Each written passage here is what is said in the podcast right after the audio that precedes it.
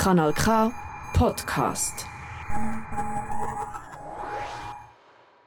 Niestety chomik nie może odpowiedzieć. Heinrich Swarberg, ach ty La vida es Tag heilen. Kompass. Die Schweiz redet mehr als vier Sprachen.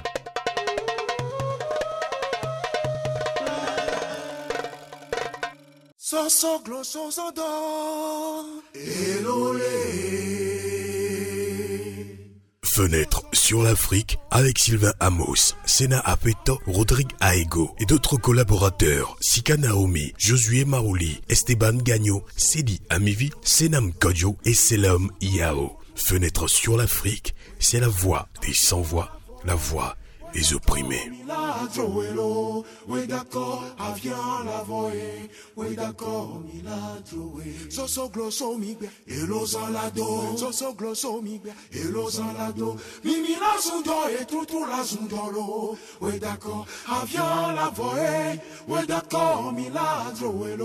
Oui d'accord, avian la voix. Oui d'accord, milagro eh.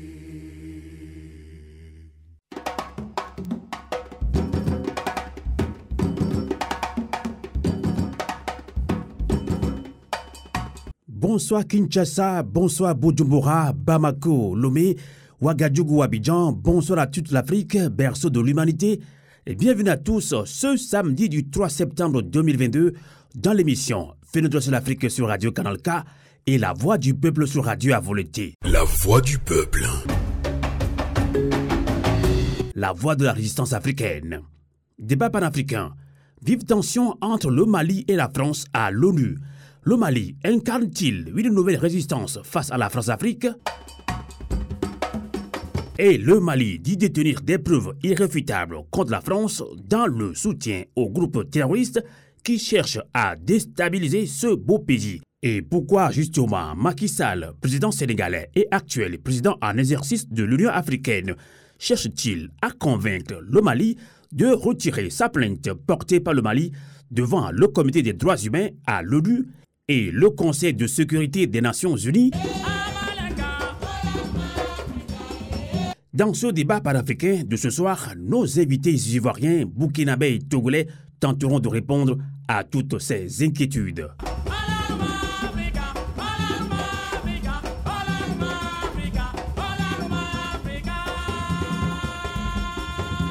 Et dans la deuxième partie de cette émission, étudiants africains fuyant la guerre en Ukraine, l'incertitude sans fin à quelques semaines de la rentrée universitaire. Nous aborderons ce sujet dans un entretien exclusif avec euh, le journaliste togolais Etonam Ahyagnon, coordinateur de Save Africans Ukraine. Merci de votre résistance sur le 3 fois et sur Radio à. La voix du peuple. La voix du peuple sur Radio à. Merci de votre fidélité sur le 3 fois W Radio à volonté et radiocanalk.ch débat panafricain.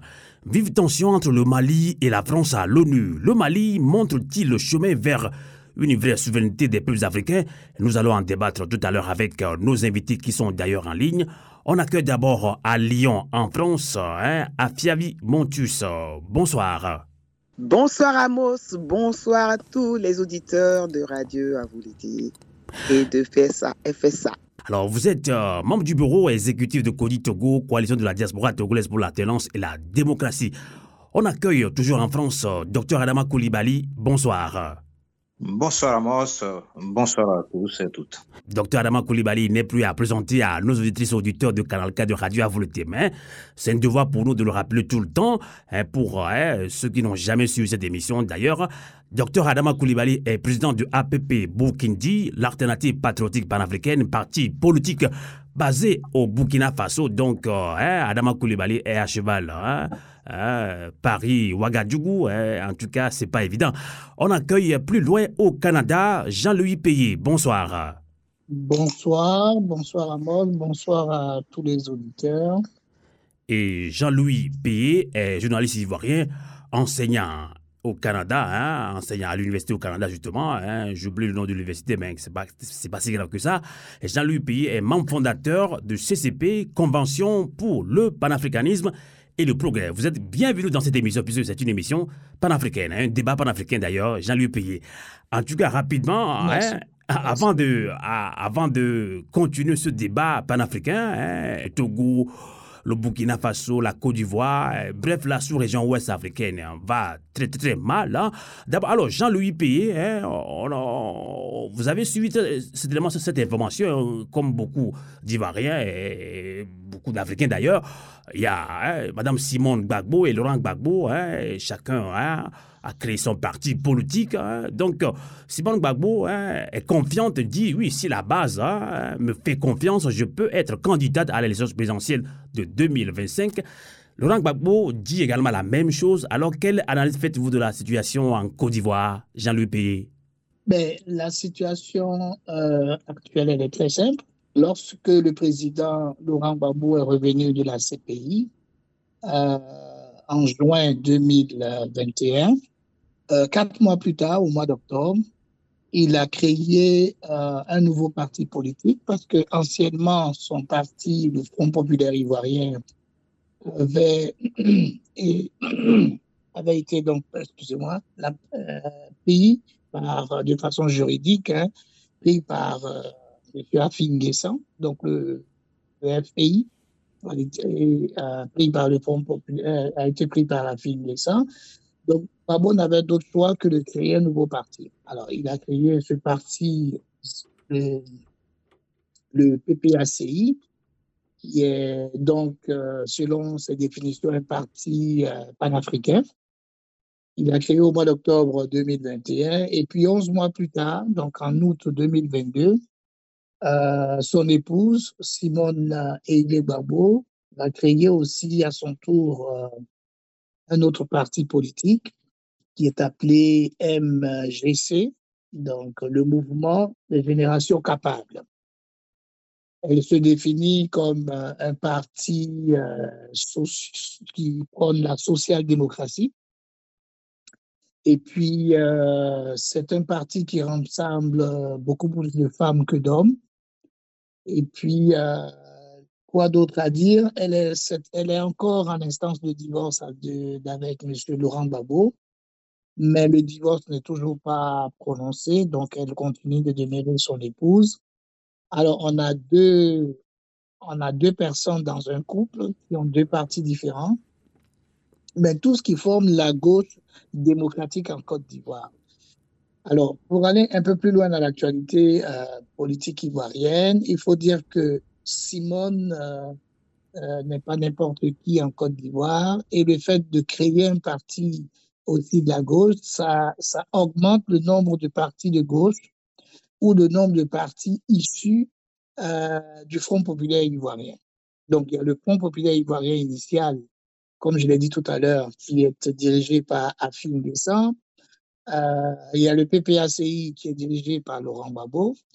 Il y a le MGC, le mouvement des générations capables par Simone et Yves Babo.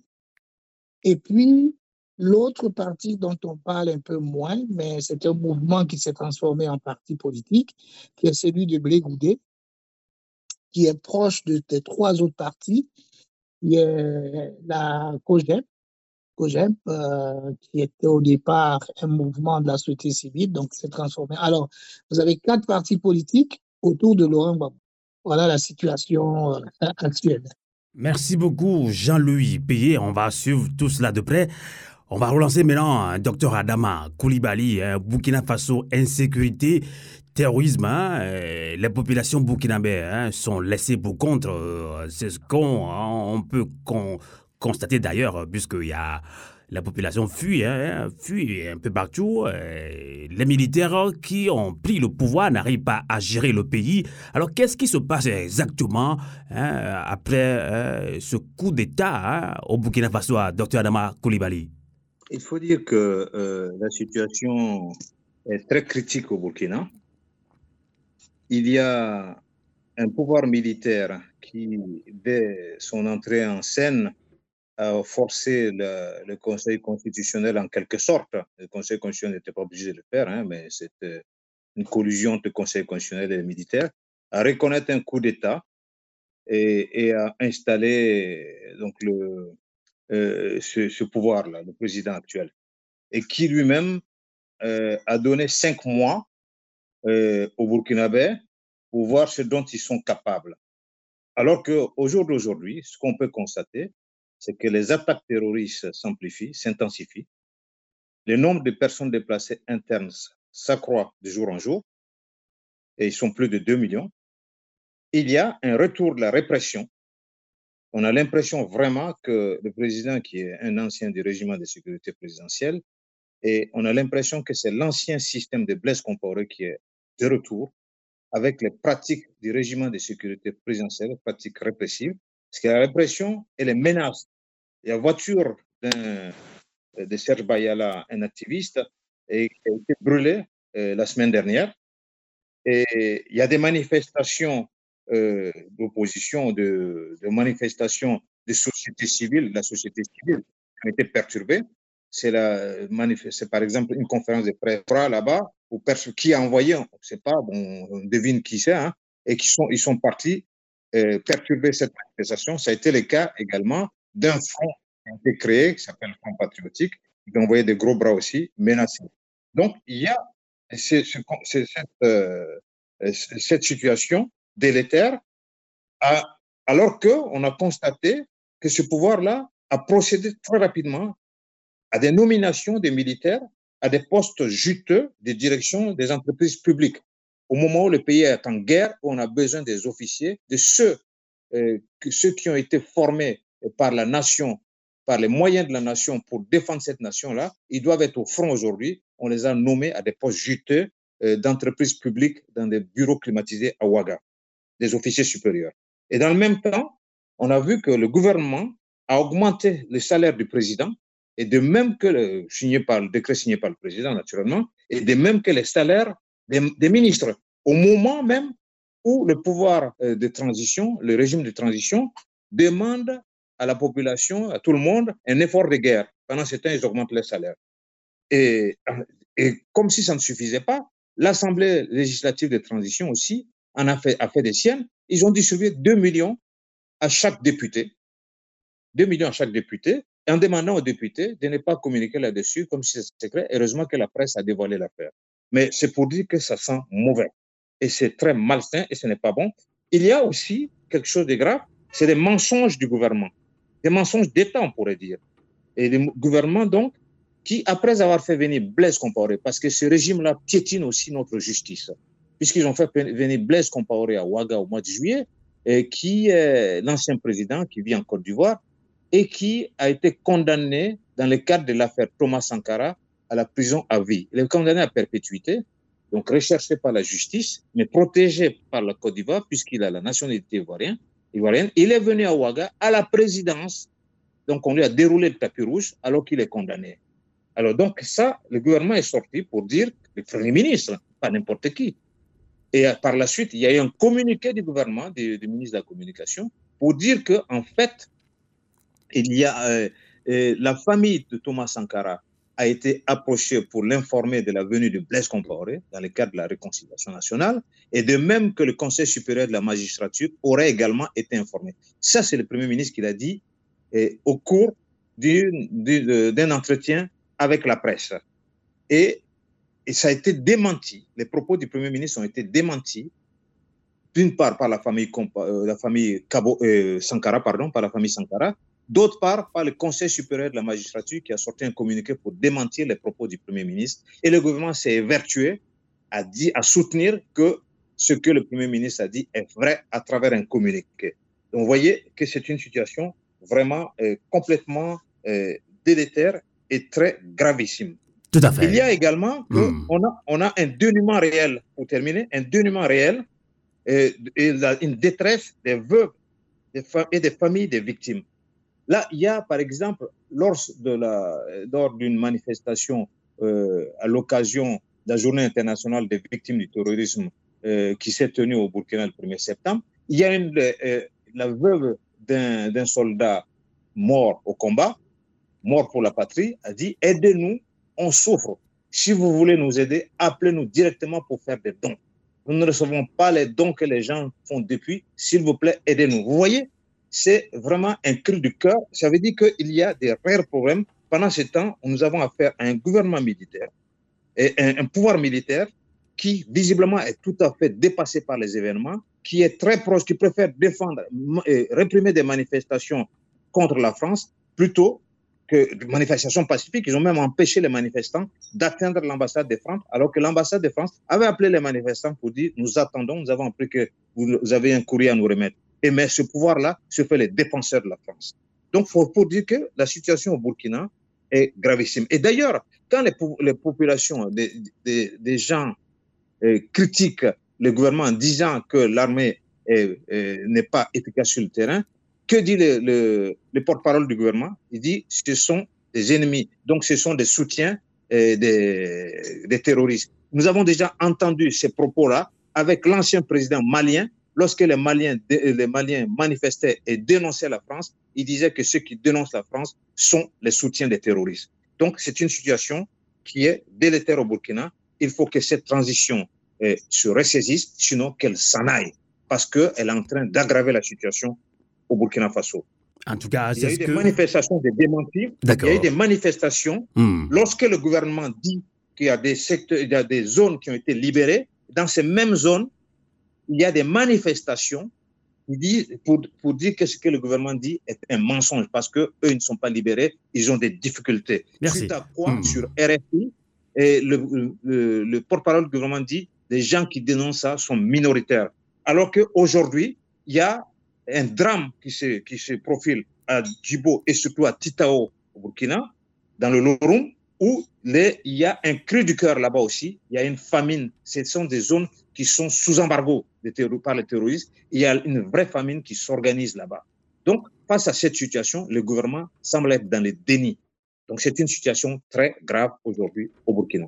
En tout cas, merci beaucoup, docteur Adama Koulibaly. Hein, situation très très grave au Burkina Faso, ouais, le pays des hommes intègres, donc je pense que le peuple s'organise pour euh, pouvoir euh, reprendre la main, hein, comme hein, en 2014-2015 d'ailleurs.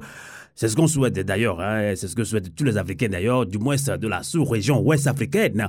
Avant de lancer le débat panafricain proprement dit, hein, on va parler également du Togo, ce petit pays hein, où euh, une seule famille détient ce pays dans une mi- misère ambiante, euh, dictature. hein. on avait fait, on avait lancé le débat à Fiavi, euh, Montus, hein, appauvrir pour mieux dompter. Cette stratégie de Singbe continuera-t-elle à réduire en silence le peuple togolais. Vous, vous êtes membre euh, hein, du bureau exécutif de Codi Togo, coalition de la diaspora togolaise, qui est d'ailleurs sortir euh, tout fraîchement hein, d'une assemblée générale à Freiburg en Allemagne, où vous avez quand même fait des recommandations hein, au peuple togolais d'ailleurs pour pouvoir se lever contre ce régime.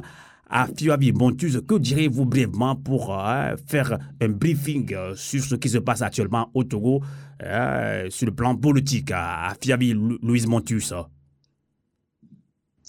Alors, c'est un pays qui est totalement endetté, avec des affabulations télévisuelles pour le peuple.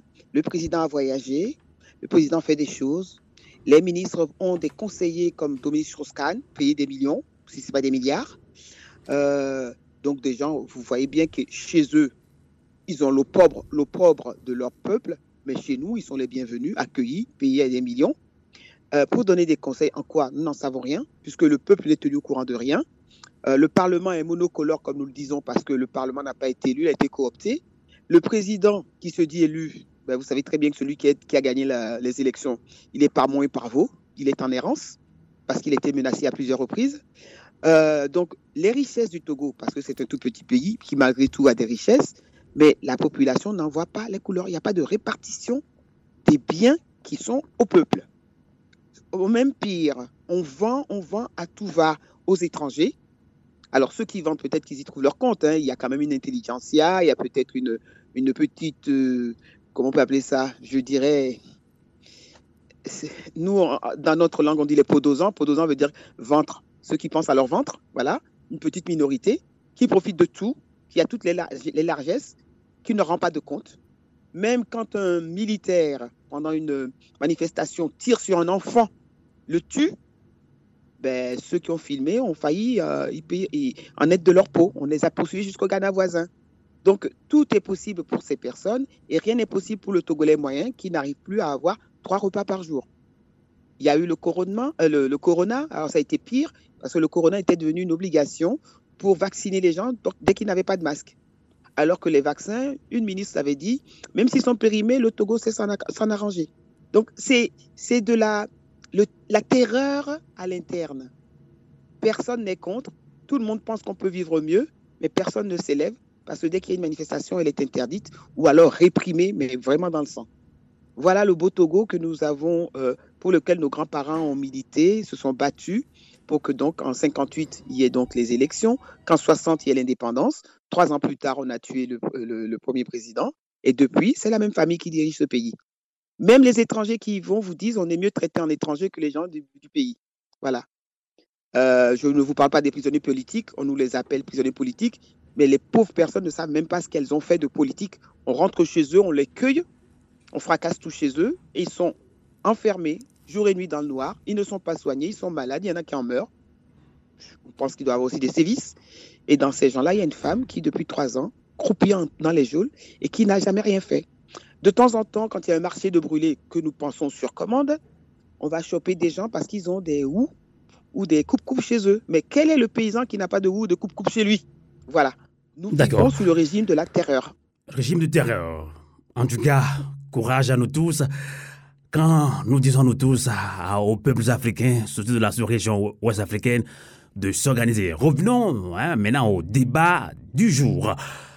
Justement, hein, hein, Jean-Louis P., vous, vous êtes journaliste ivoirien, deux ans après le coup d'État militaire avec à la tête le colonel Assimi Goïta, une guerre de communication oppose la France aux autorités de la transition malienne sur plusieurs plans politiques. cela nous ramène à reposer le débat de ce soir. D'ailleurs, la situation s'est aggravée cette dernière semaine et là, nous disons dans, ce débat panafricain, vive tension entre le Mali et la France à l'ONU. Le Mali montre-t-il le chemin vers une vraie souveraineté des peuples africains? Alors, quelle est d'abord votre réaction sur ce thème, Jean-Louis Payet? Eh bien, que, ce que je dirais que c'est une très bonne chose que le Mali ait saisi euh, le Conseil de sécurité de l'ONU pour euh, justement se plaindre euh, de la France. Le Mali dit détenir des preuves irréfutables de l'implication de l'armement, de l'aide que la France apporte aux terroristes euh, dans le nord du Mali. C'est une très bonne chose. Euh, mais, mais là où il y a problème, c'est que selon nos informations, euh, cette plainte du Mali contre la France devant l'ONU, on, apprend que il ne va pas y avoir de, pas qu'il n'y aurait pas de suite, mais que le Conseil de sécurité risque de ne pas en, parler. Alors, c'est à cela que, euh, en tant qu'Africains, en tant que panafricanistes, nous devons continuer de pousser et d'exiger auprès euh, des autorités, qu'elles soient des pays dans lesquels euh, nous vivons, pour que cette plainte-là soit au moins ouverte, enfin du moins acceptée et ouverte, et que euh, un débat ait lieu sur l'implication de la France dans l'aide qu'elle apporte aux djihadistes dans cette partie d'Afrique. C'est assez important.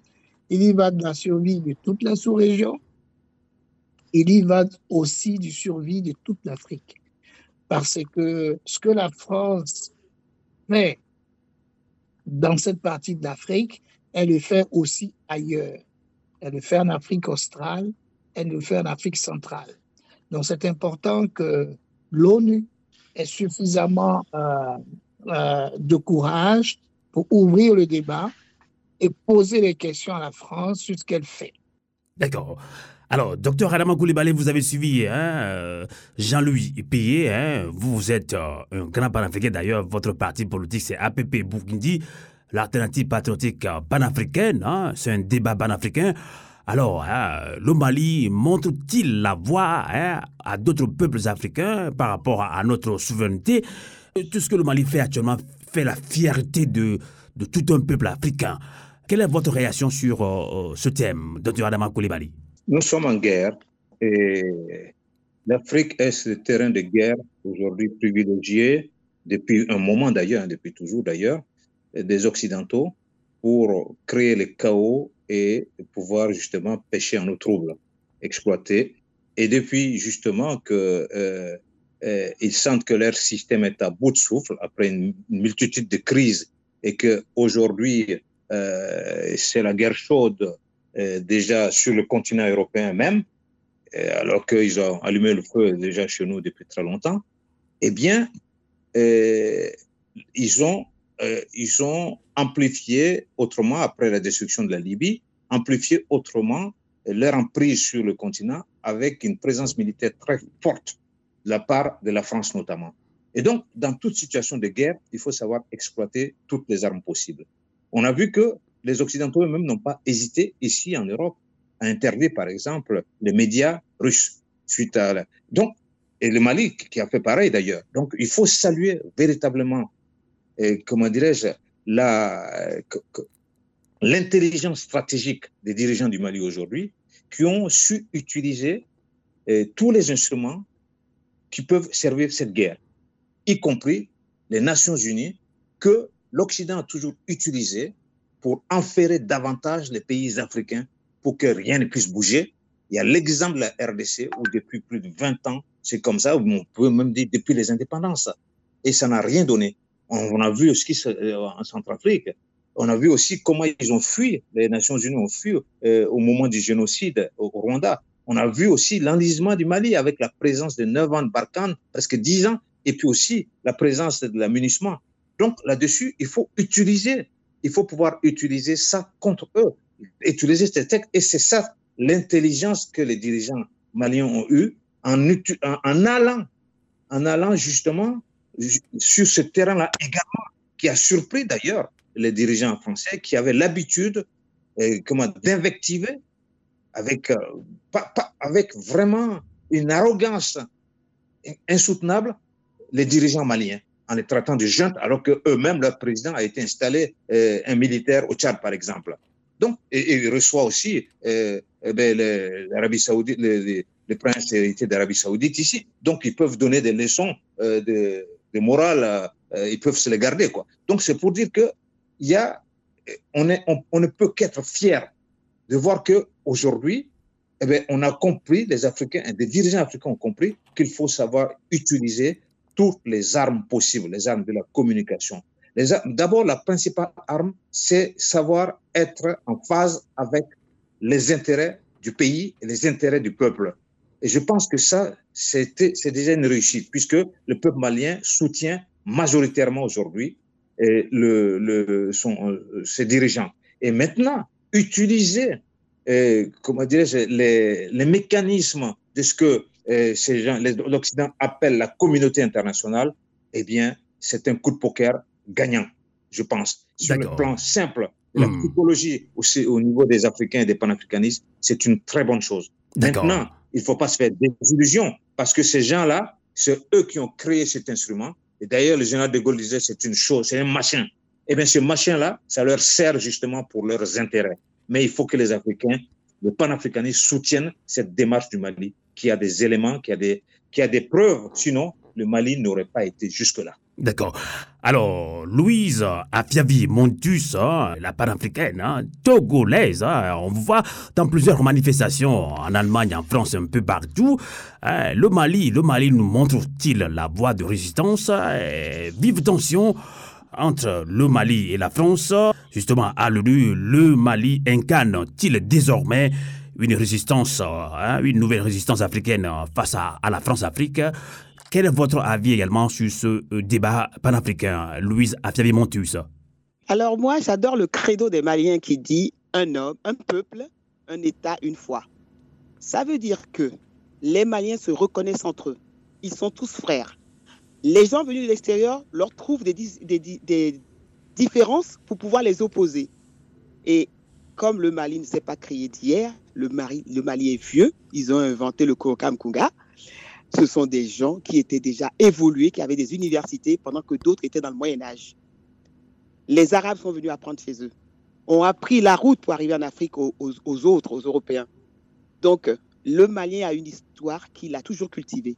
Au Mali, on parle le bambara comme vous et moi, on parle le français. Et c'est formidable. Il faut être fier de ces gens qui ont su garder leur culture, qui ont résisté à tout. Tout ce qu'on nous a fait effacer dans les autres pays, les Maliens ont résisté parce que ce sont des enfants de résistants. Ils savaient que eux, ils étaient dans le monde avant les autres. Et c'est pas pour rien que leurs colonels ont pu renverser les tendances. Des tendances qu'on a installées depuis Modibo Keita. On a fait tomber Modibo Keita pour installer des, des valets. Et ces colonels les ont fait choir. Alors, je peux vous dire une chose, pour nous autres, qui ne sommes que spectateurs, parce que le nôtre est encore loin, notre combat, on n'est pas, pas encore arrivé au bout, mais on les admire et ne leur souhaite qu'une chose, restez debout, parce que nous nous lèverons après vous. D'accord. Pour nous, le Mali, hmm. il faut manifester avec les Maliens. Il n'y a rien à dire. Nous sommes pour, ils ont trouvé la faille, même si, comme on dit, ces établissements dans lesquels on va porter plainte, on sait que ceux qui les dominent, ceux qui les dirigent, sont les mêmes que ceux qui ont failli ou qui ont exploité, qui ont abusé. Mais il faut le faire, parce que comme ça, dans l'histoire, ce sera marqué. D'accord. Les Maliens allaient en Amérique avant que les Blancs n'y aillent. Hein, les gens qui ont découvert soi-disant l'Amérique. Comment on peut découvrir un pays où les gens étaient déjà dessus, les gens habitaient déjà? N'empêche que eux, ils ont envoyé des bateaux pour nourrir des gens qui mouraient de faim, parce que leur empereur avait rêvé qu'il y avait des gens qui mouraient de faim. Les Maliens ont lutté contre euh, la colonisation française. Les Français s'en souviennent. Ils n'écrivent pas dans leurs livres, mais les Maliens vous le racontent. Donc oui, c'est un peuple qui connaît son histoire. Ce n'est pas comme d'autres peuples qui n'avaient pas des grands empires, qui n'avaient pas inventé des choses. Donc pour vous, pour vous le Mali incarne une nouvelle résistance euh, pour la souveraineté des peuples africains. Oui, oui, c'est une image qui nous, c'est une étoile qui nous, qui nous, qui nous sert de guide à nous, parce que nous on les suit parce qu'on sait qu'ils vont gagner. Si nous sommes derrière eux, ils vont gagner. D'accord.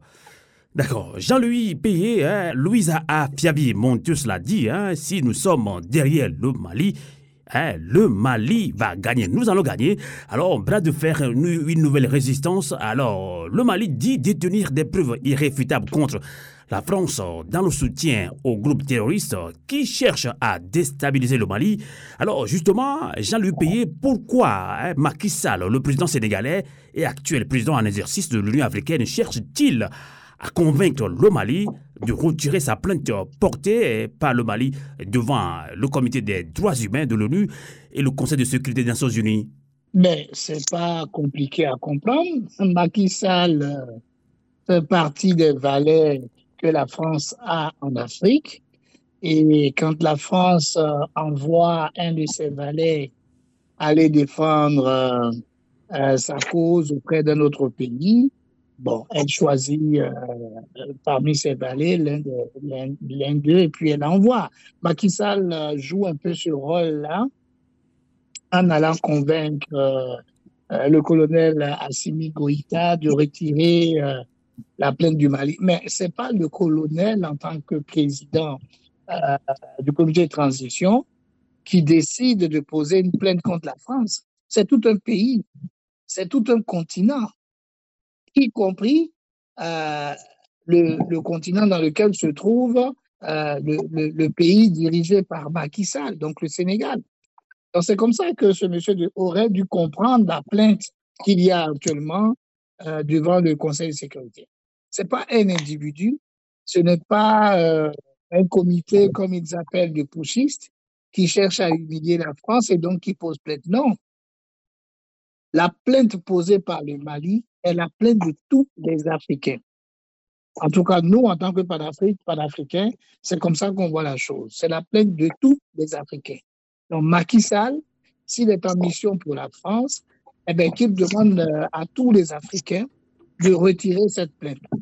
Et non pas seulement euh, aller voir euh, Assimi Goïta et puis euh, jouer les, médiateurs. Alors, je comprends pourquoi Bamako, justement, rejette cette médiation de Macky Sall et elle a raison de le faire.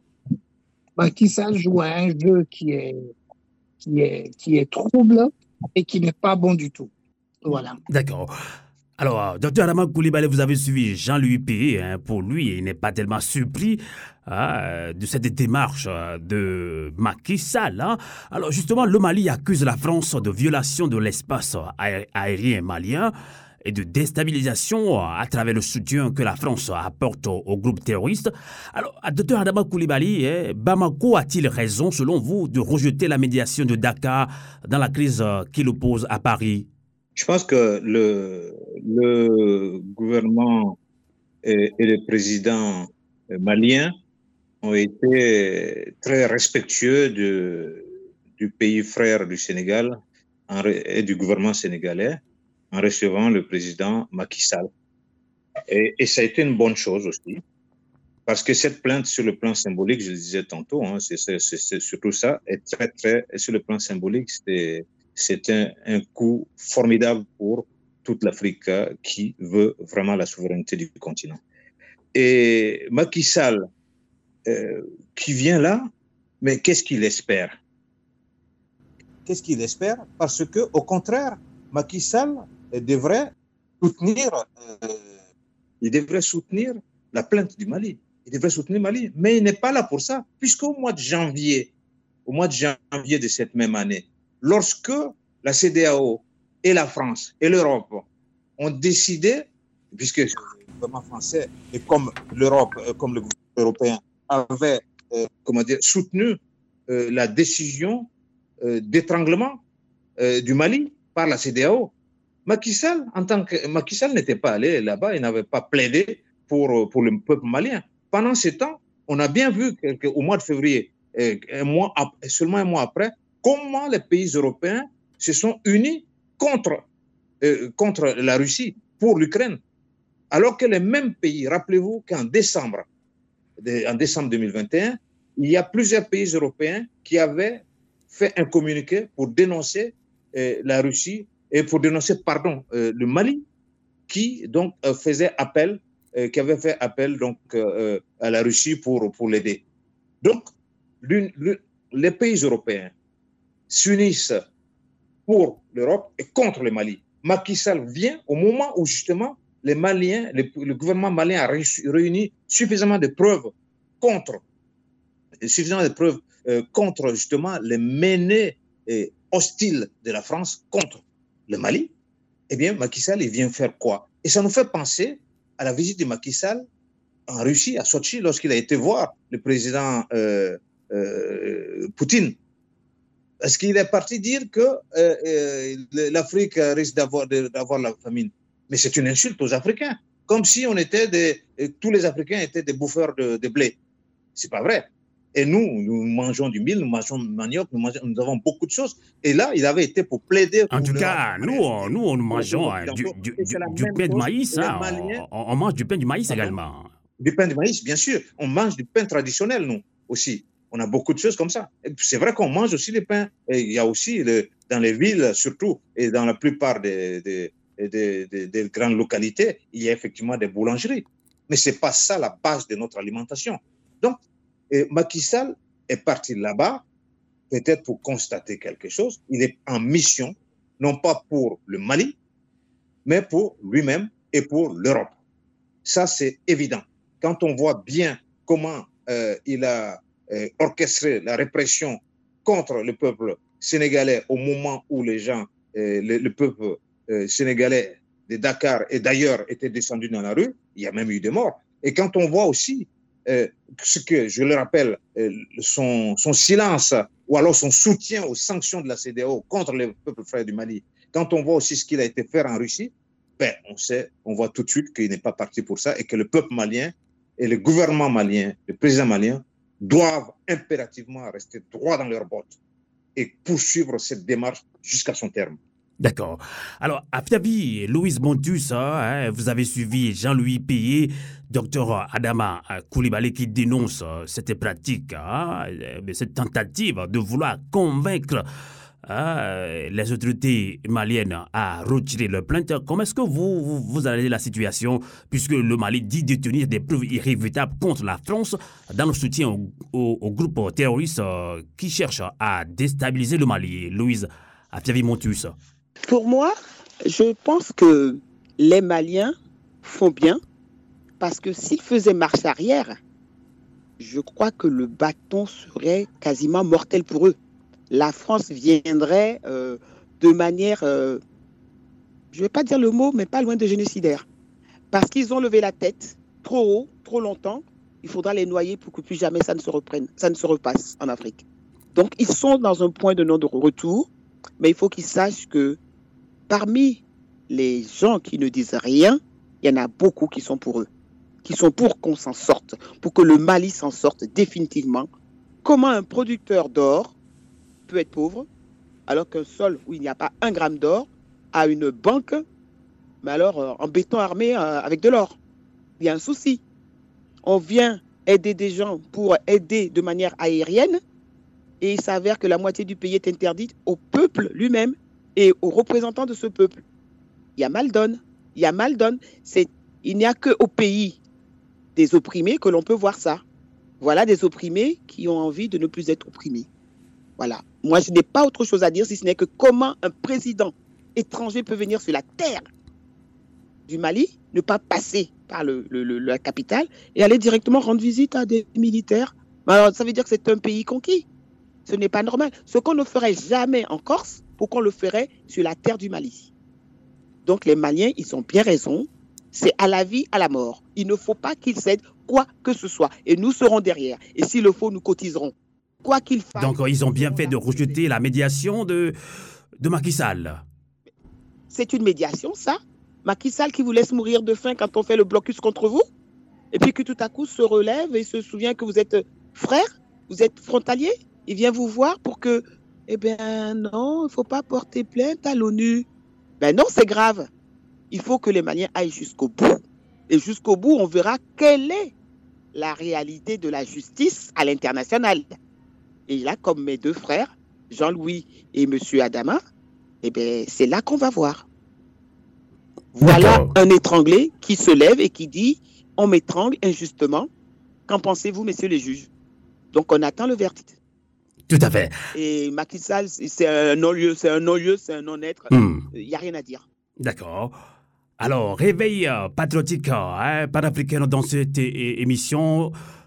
La voix du peuple et Phénomène de l'Afrique sur Radio Canal K sur Radio Avleté. Réveil patriotique. Alors, Jean-Louis Payé, hein, au lendemain de l'arrestation hein, des 49 militaires ivoiriens, puisque c'est votre pays, hein, là, ces 49 militaires sont soupçonnés de mercenaires par le Mali. Et Fort Nyassingbe, le président du Togo, avait également proposé ses services de médiation pour un règlement diplomatique du conflit qui oppose Bamako à Abidjan. Ici encore, hein, tout porte à croire que le Mali détient des preuves tangibles euh, sur l'intention d'Alassane Ouattara, euh, le président ivoirien, de déstabiliser le gouvernement de transition malienne. Alors c'est d'ailleurs euh, ce qui a, fait échouer la mission de bons offices du Togo également. Alors la question reste encore posée, jean pays.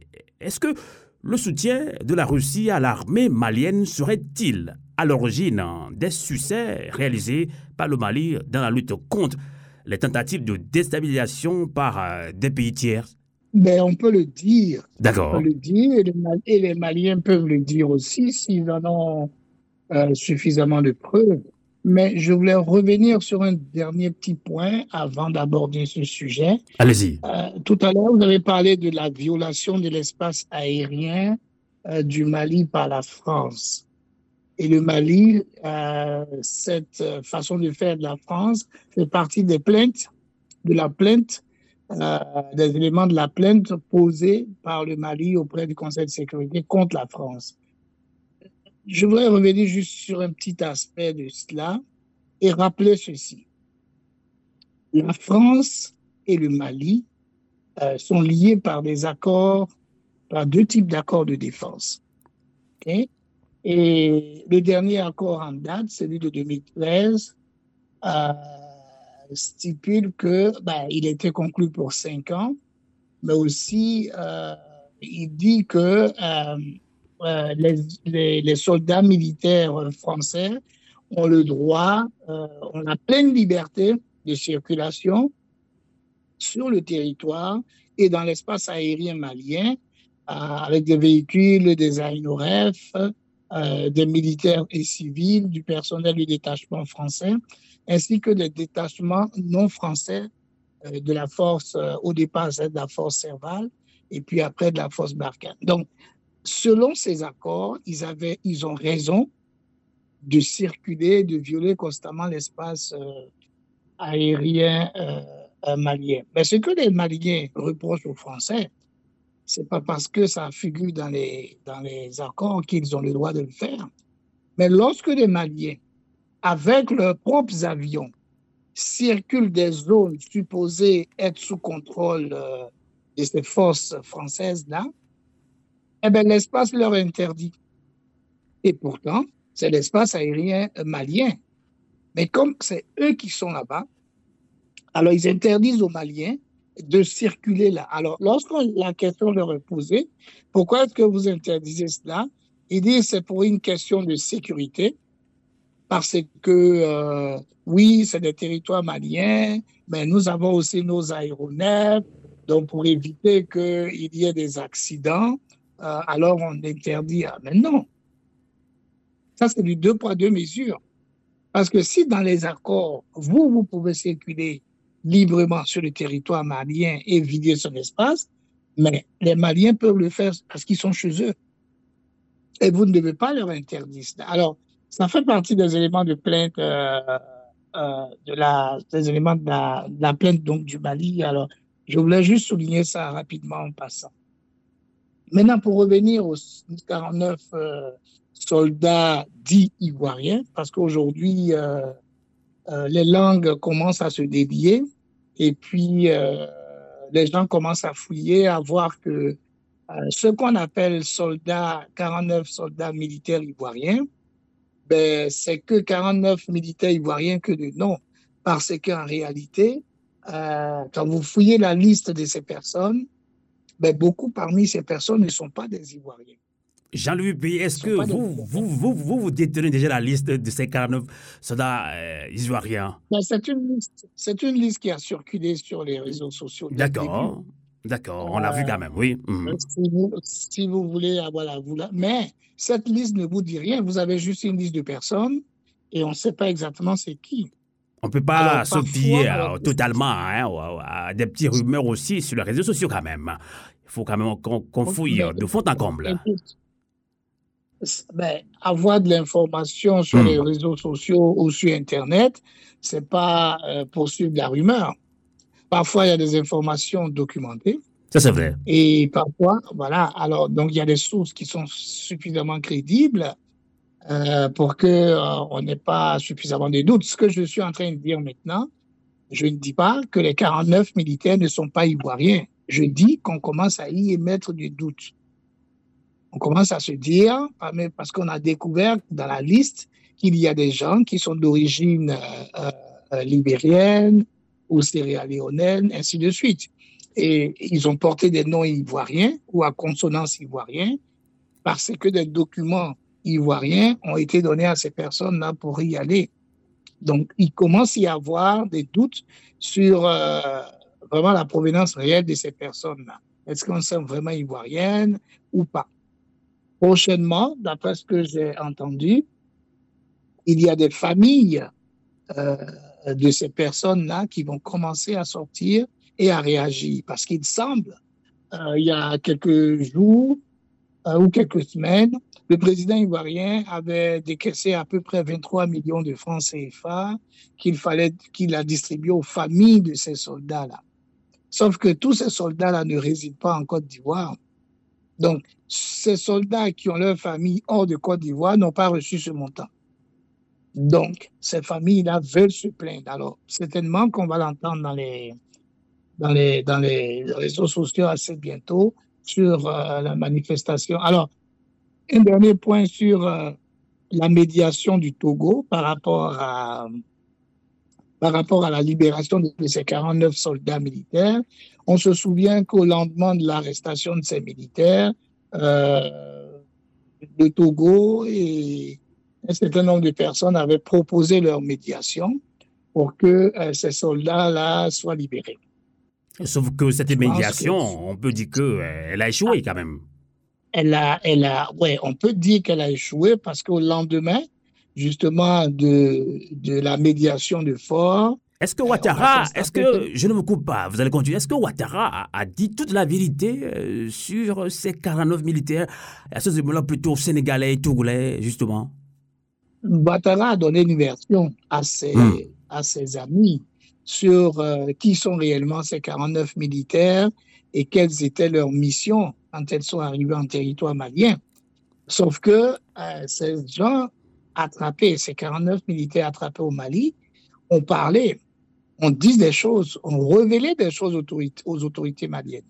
Et donc, les premières personnes qui sont allées en médiation, quand elles sont arrivées, ben, on leur a dit exactement ce que ces militaires leur ont dit.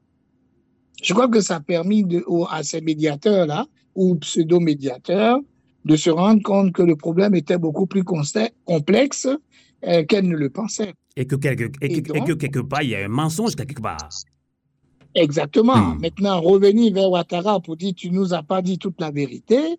Bon, ça, ils l'ont fait off record, mais ça, c'est leur problème. Mais pour revenir à Fort, par exemple, euh, Yassine lui, ce qui s'est passé, c'est que d'après ce qu'on a appris, c'est que ce monsieur a, il semble qu'il est un peu ami à, à Simi Goïta.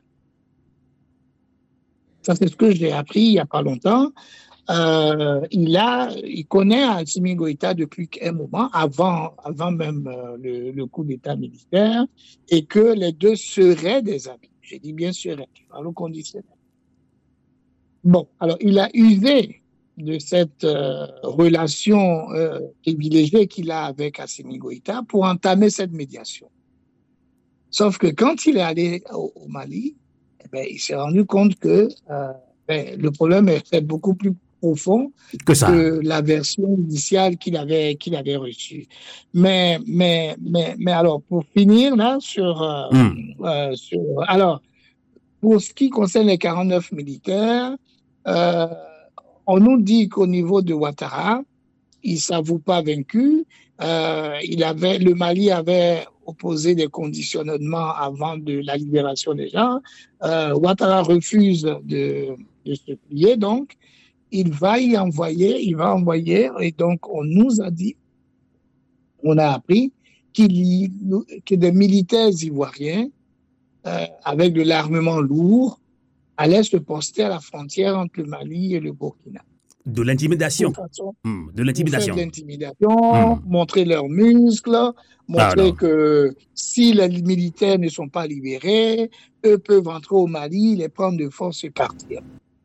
C'est ce qu'on a appris mais on laisse, on regarde les choses, on sait que, hmm. mais de toutes les façons, on va dire, c'est pas possible de le faire euh, de cette façon. Pas possible, exactement. Hmm. Forcément, la, la, diplomatie, parce que si c'était aussi facile de le faire, il aurait déjà essayé. Tout à fait. Parce que va... après, hmm. Fort, après Fort et il a fait partie des religieux. C'est pas un problème entre imam euh, et voilà, c'est pas un problème. Pas du tout, pas du tout. On, va faire partie des hmm. religieux pour aller régler un problème. D'accord. D'accord. Tout à fait. Hmm.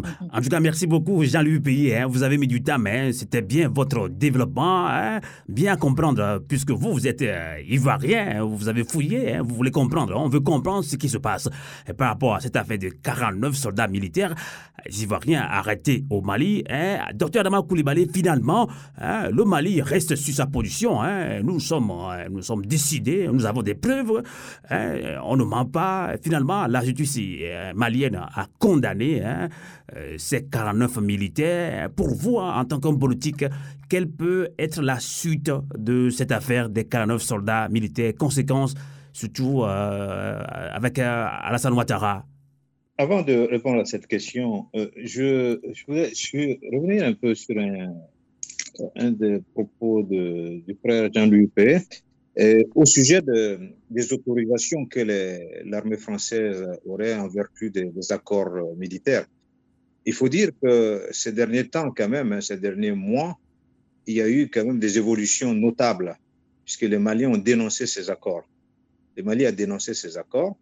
Et ensuite, les Mali, rappelez-vous qu'une des premières violations qui a été pointée, après cette dénonciation, c'était un avion français qui a euh, euh, décollé depuis les territoires ivoiriens pour venir. Après, ils ont, ils ont éteint les transpondeurs parce que euh, après ils avaient été surpris, le pilote a dû être surpris, l'équipage a été surpris que les Maliens puissent les identifier alors que ben, avaient tout éteint en fait.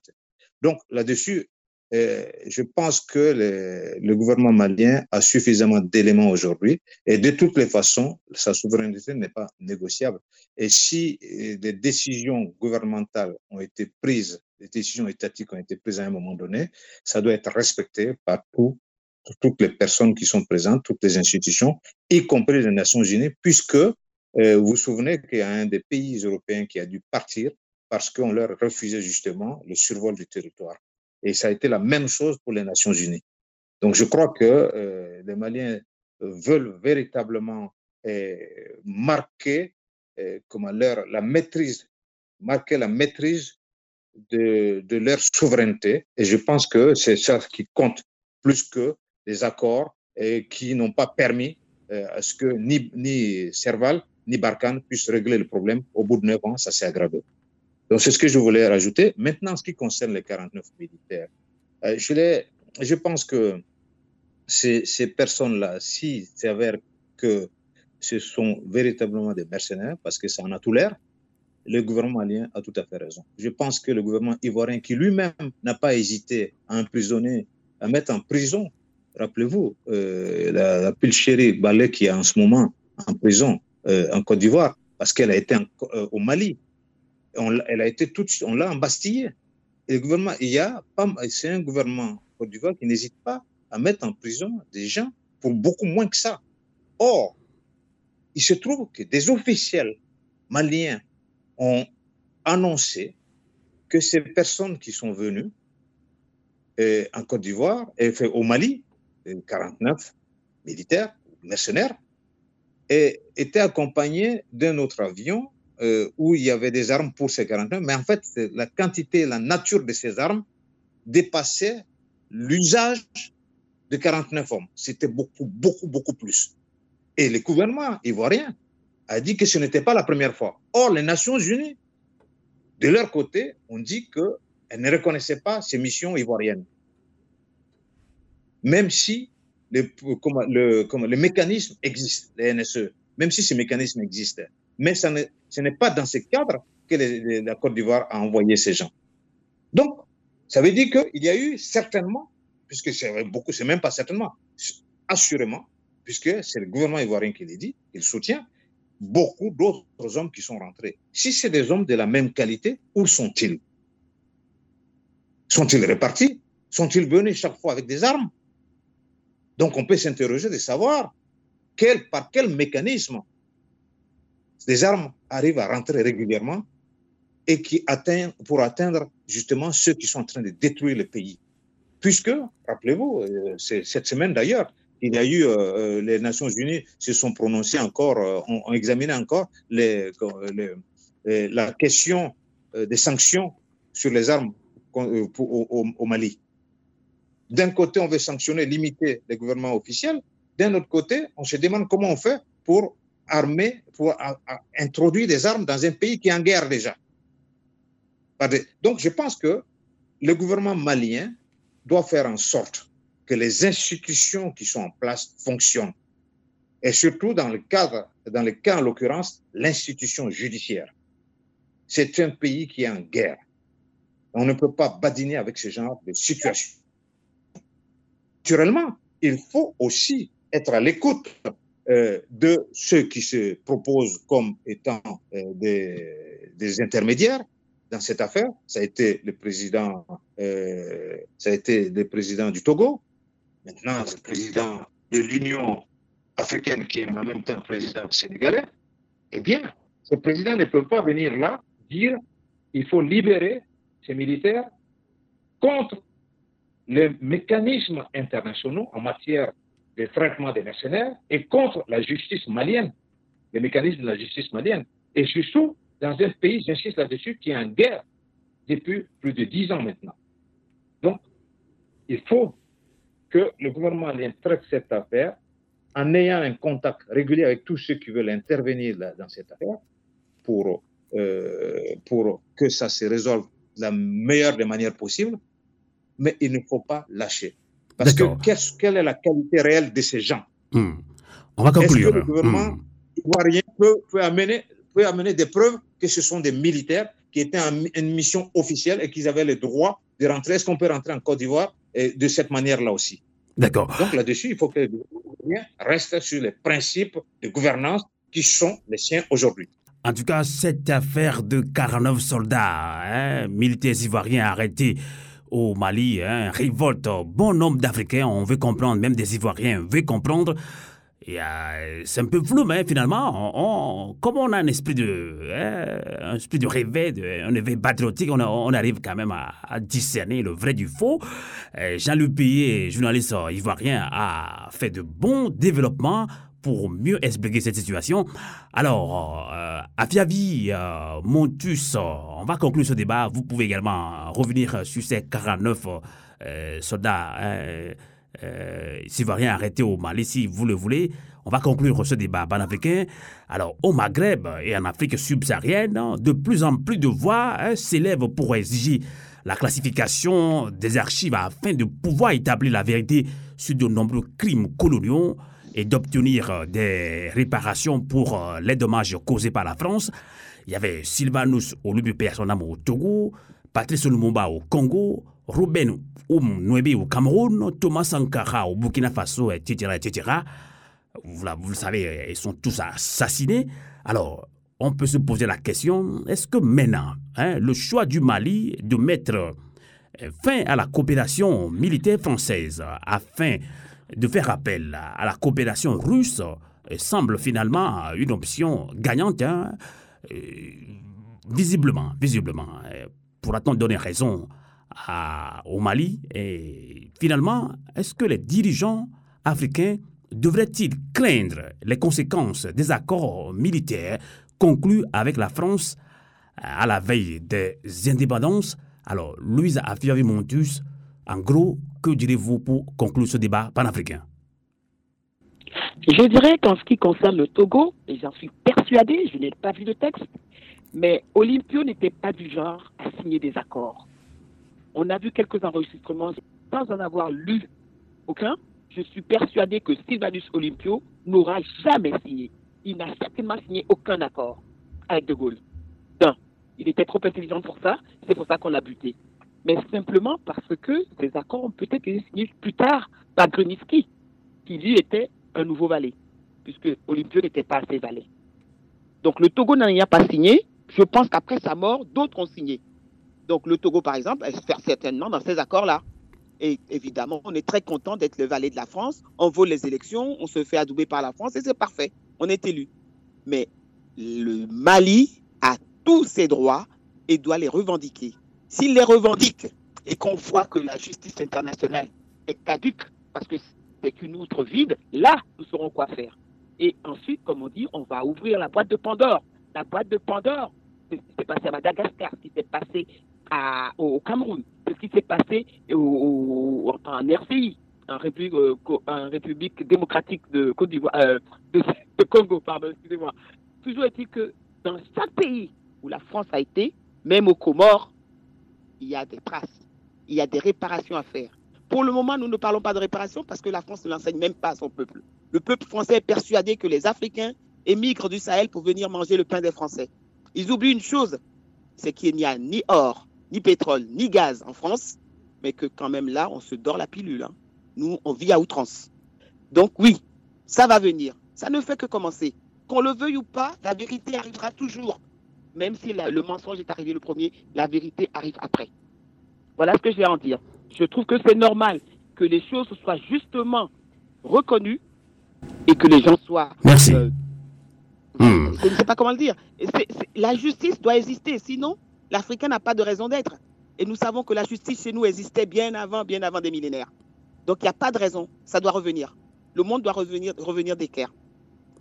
Euh, le Mali a raison, toute l'Afrique, tous les peuples d'Afrique sont derrière le Mali, à commencer par les gens d'Afrique du Sud. C'est vous dire combien l'Afrique est grande, multiple, mais solidaire. Ce sont nos valets qui ne sont pas solidaires avec leur peuple. En tout cas, merci, merci beaucoup à Fiavi Louis Bontus, membre du bureau exécutif de Cody Togo, coalition de la diaspora togolaise pour la tolérance et la démocratie. Merci d'avoir participé à ce débat panafricain sur Radio Canal K et sur Radio Avleté. On se donne rendez-vous très bientôt pour d'autres débats et bonsoir. On va également conclure ce débat avec Jean-Louis Payet, hein, justement au lieu d'être un facteur de stabilité politique, les accords militaires avec la France sont-ils devenus enfin des menaces et de véritables épées de Damoclès sur la tête de certains dirigeants africains qui préfèrent hein, servir les intérêts de leur population avant les intérêts étrangers C'est la question qu'on puisse poser. Que direz-vous également pour conclure ce débat, Jean-Louis Pays ben, Je pense que les accords de défense et les accords de coopération en matière militaire ont besoin d'être réactualisés, revus et, remis au goût du jour selon les mêmes principes qui existent dans ces tests, puisque euh, de ce que j'ai lu, ces tests normalement doivent être revus tous les cinq ans. Alors, le Mali, comme les autres pays euh, africains, devrait tout simplement euh, revoir euh, ces accords de défense. Euh, la Côte d'Ivoire, le, Djibouti, le Gabon, le Sénégal, le Mali, le Burkina, le Tchad. Eh bien, ces pays-là qui ont ces accords avec la France doivent absolument les revoir. Parce que comment comprendre que, alors que ces accords existent, la France décide de quand elle veut intervenir ou ne pas intervenir dans les pays africains lorsque des problèmes de sécurité se posent, alors qu'il y a des accords de défense. En 1999, lorsqu'il y a eu un coup d'État en Côte d'Ivoire, le président Jacques Chirac a décidé de ne pas faire intervenir euh, euh, l'armée française, alors qu'une base militaire française existe sur le territoire ivoirien.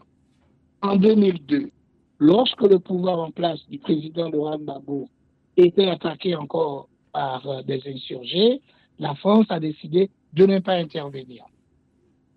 Tout récemment, au Tchad, alors que Idriss Déby, je, je ne me souviens plus exactement de l'année, mais lorsque euh, euh, le pays au, Tchad était attaqué par une force extérieure, la France a décidé de, s'interposer et de euh, tuer la colonne djihadiste qui rentrait à N'Djamena. Elle a décidé d'intervenir sous prétexte qu'elle avait des accords de défense avec elle. Alors, comment comprendre qu'un pays comme ça, qui signe des accords de défense avec ses anciennes colonies, lorsqu'une colonie est attaquée, lorsqu'une ex-colonie est attaquée, ben, il décide à son gré d'intervenir ou de ne pas intervenir. Mais là, même coup, c'est suffisamment aberrant et on ne comprend pas pourquoi nos chefs d'État ont dû signer ce type d'accord. C'est que si je signe un accord avec le Togo ou la Côte d'Ivoire et que le Togo et la Côte d'Ivoire euh, s'attaquent, alors qu'on a signé des accords avec la France, ben, qui la France vient défendre Et ça, ces pays africains ne se sont pas posés ces questions-là. Ils ont signé des accords comme ça en partie avec la France aujourd'hui. Alors, pour résumer ce que je, veux dire par rapport à cela, oui, les pays africains, les pays francophones africains notamment, qui ont des accords de coopération et de défense avec la France, doivent les réviser, doivent les actualiser et doivent remettre en cause certains aspects de ces accords si elles ne sont pas d'accord. Merci beaucoup, Jean-Louis Pierre. Et toujours avec nous pour euh, la deuxième partie hein, de cette émission d'ailleurs. Euh, justement après la conclusion euh, du docteur Adama Koulibaly. Alors, docteur Adama Koulibaly, hein, débat panafricain, vive tension entre le Mali et la France. Le Mali incarne-t-il désormais une nouvelle résistance africaine face à la France-Afrique Que direz-vous également pour conclure ce débat panafricain? Mais bien entendu, il y a eu plusieurs résistances qui ont été brisées. Il y a eu plusieurs euh, ruses qui nous ont maintenus dans la dépendance depuis les, euh, depuis les, indépendances factices de, la fin des années 50, début des années 60. Et aujourd'hui encore, nous sommes en pleine situation néocoloniale, c'est ça que nous constatons. Et voilà pourquoi, d'ailleurs, face au risque de libération du Mali qui pourrait faire donc boule de neige un peu partout, et suite à l'insurrection populaire du Burkina de 2014, qui a fait sauter un verrou important, un pied important de la France-Afrique, il y a une grande inquiétude à Paris et en Europe, puisque le pillage de l'Afrique ne profite pas qu'à la France, mais également à toute l'Europe et à tout l'Occident, on pourrait dire. Donc, euh, et au-delà d'ailleurs. Voilà pourquoi le Mali suscite aujourd'hui un véritable espoir pour tous les panafricanistes et tous les dignes africains, tous les dignes filles et fils de l'Afrique. Parce que les Africains ne croient pas en leur humanité, leur propre humanité, pas suffisamment. Parce que après autant d'années, de siècles de domination, de mépris en tout genre, d'exploitation, de répression, on a l'impression d'accepter inconsciemment ou consciemment ce que l'Occident, ou même, parce qu'il y a eu aussi la traite arabo-négrière, et la, arabo-musulmane, pardon, et on a l'impression d'être moins humains que les autres. Et les autres, d'ailleurs, ne se gênent jamais pour nous le rappeler. Voilà pourquoi je pense qu'il est important de continuer à faire ce travail, de faire des débats, de faire de l'auto-formation, de faire de la formation. Il est important que la conscience africaine, la conscience panafricaine d'Afrique soit euh, réveillée une fois pour toutes et que la jeunesse africaine soit éduquée et que les anciens aussi qui ne croyaient plus du tout euh, en l'Afrique, en la possibilité pour l'Afrique de se libérer, voient le Mali, l'exemple du Mali aujourd'hui, comme l'espoir qu'ils attendaient, comme la lumière, l'étincelle qui va donner la véritable lumière pour la libération du continent. Et nous sommes tous responsables. Nous sommes tous appelés, nous sommes tous invités à nous mobiliser autour de cela, parce qu'il y a le risque que l'OTAN fassent comme ce qu'ils ont fait en Libye, détruire le Mali. Et si cela devait advenir, il faut que nous puissions l'empêcher par tous les moyens possibles et que les Africains se mobilisent partout et qu'ils acceptent de descendre au Mali pour se battre pour le Mali comme les Occidentaux sont en train de faire pour l'Ukraine. Et ça, c'est important. Parce que ce qui se joue au Mali, c'est ce qui se joue, c'est l'avenir de la France-Afrique, de, de, de l'Afrique qui est sous les fers de la France-Afrique depuis trop longtemps. Et au-delà aussi, il faut que l'Afrique se libère pour pouvoir s'unir demain. Et ça, ce combat, nous devons le mener coûte que coûte, vaille que vaille. Et je crois que la plupart des panafricanistes sont conscients de cela et qu'il y a une large majorité des, habitants du Mali, du peuple malien qui, le sait également et qui se mobilise. Mais il y a les valets locaux. Quelqu'un le disait tantôt, les valets locaux de l'Occident dominant, de l'Occident prédateur. Il y a ces valets locaux de la France-Afrique qui sont là, il faut les combattre. Ils ne sont pas seulement au pouvoir, ils ne sont pas le pouvoir économique, pouvoir intellectuel, pouvoir politique, mais ils sont un peu partout. C'est ceux-là qui ne croient même plus que l'Africain est un être humain à part entière. Mmh. Nous Merci. devons apporter la preuve que nous le sommes en nous battant et en gagnant cette bataille. Merci. Et c'est possible. Mmh, merci, c'est possible. hein. Pour ajouter euh, une citation à votre conclusion, c'est l'historien Joseph Kizerbo qui l'a dit Nan lara en Sara. Et ce qui veut dire si nous nous couchons, nous sommes morts. En tout cas, merci pour cette introduction d'ailleurs. Et nous marquons une pause et nous rentrons dans la deuxième partie de cette émission de ce soir. K.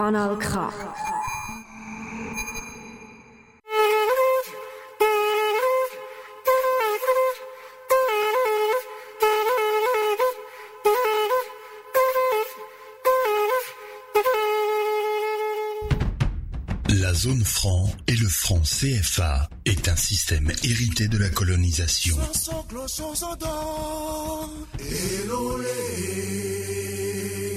Le franc CFA freine le développement de l'Afrique. Il est aussi un outil de contrôle politique et économique sur les pays africains de la zone franc.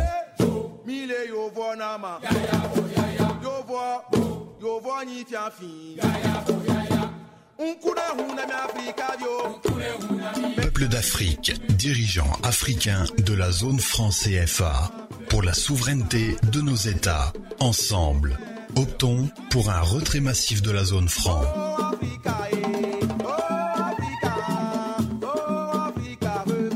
Ensemble et solidaires, nous y parviendrons.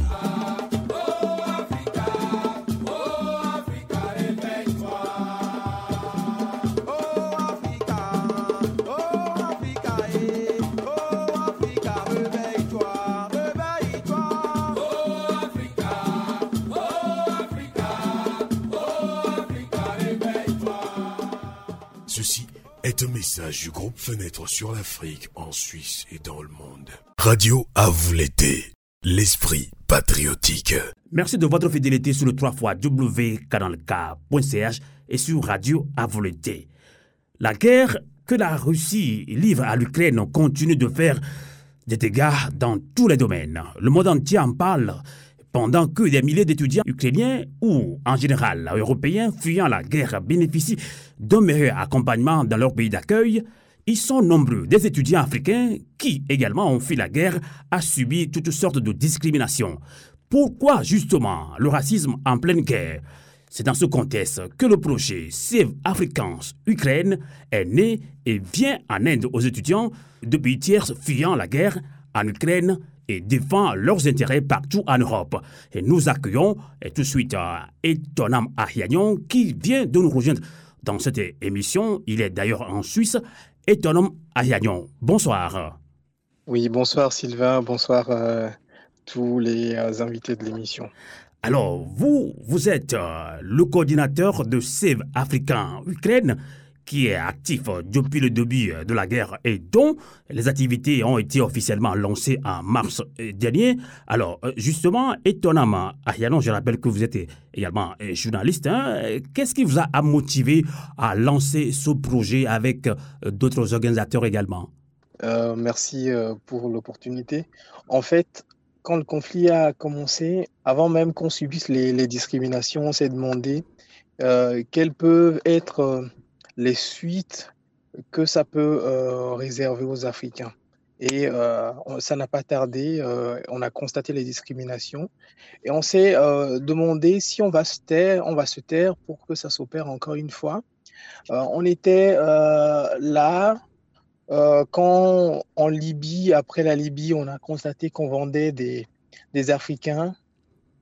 On assiste impuissant à à la Méditerranée qui se transforme en cimetière pour les Africains. Donc on s'est dit, euh, cette fois-ci, il faut qu'on tente quelque chose pour qu'on ne soit pas impuissant. Et c'est ça qui a motivé au lancement de ce, de ce projet.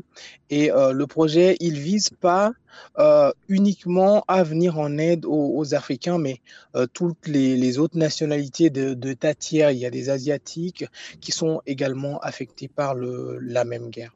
Tout à fait. Alors, étonnant, il faut quand même rappeler que vous avez lancé une pétition demandant à l'Union européenne et aux pays Schengen d'accorder la protection aux non-ukrainiens et de favoriser la poursuite des études de, tous les étudiants d'États tiers fuyant la guerre en Europe, justement les Africains. Est-ce que vous avez eu gain de cause, étonnant Mariano? Euh, la pétition, elle est toujours en cours, celle qui euh, est adressée à l'Union européenne. Et c'est une pétition qui peut être euh, signée par les organisations, les personnalités et les citoyens du monde entier. Et aujourd'hui, le constat qu'on fait, c'est que on a au niveau des, des personnes qui sont en Suisse une forte mobilisation sur une certaine mobilisation sur la cause au-delà des, des, Africains. Euh, à ce jour, il y a à peu près euh, 18 euh, Africains qui ont signé cette pétition, euh, malgré toute la communication que nous avions euh, faite autour de ça. Que 18 Africains. il y a plus de...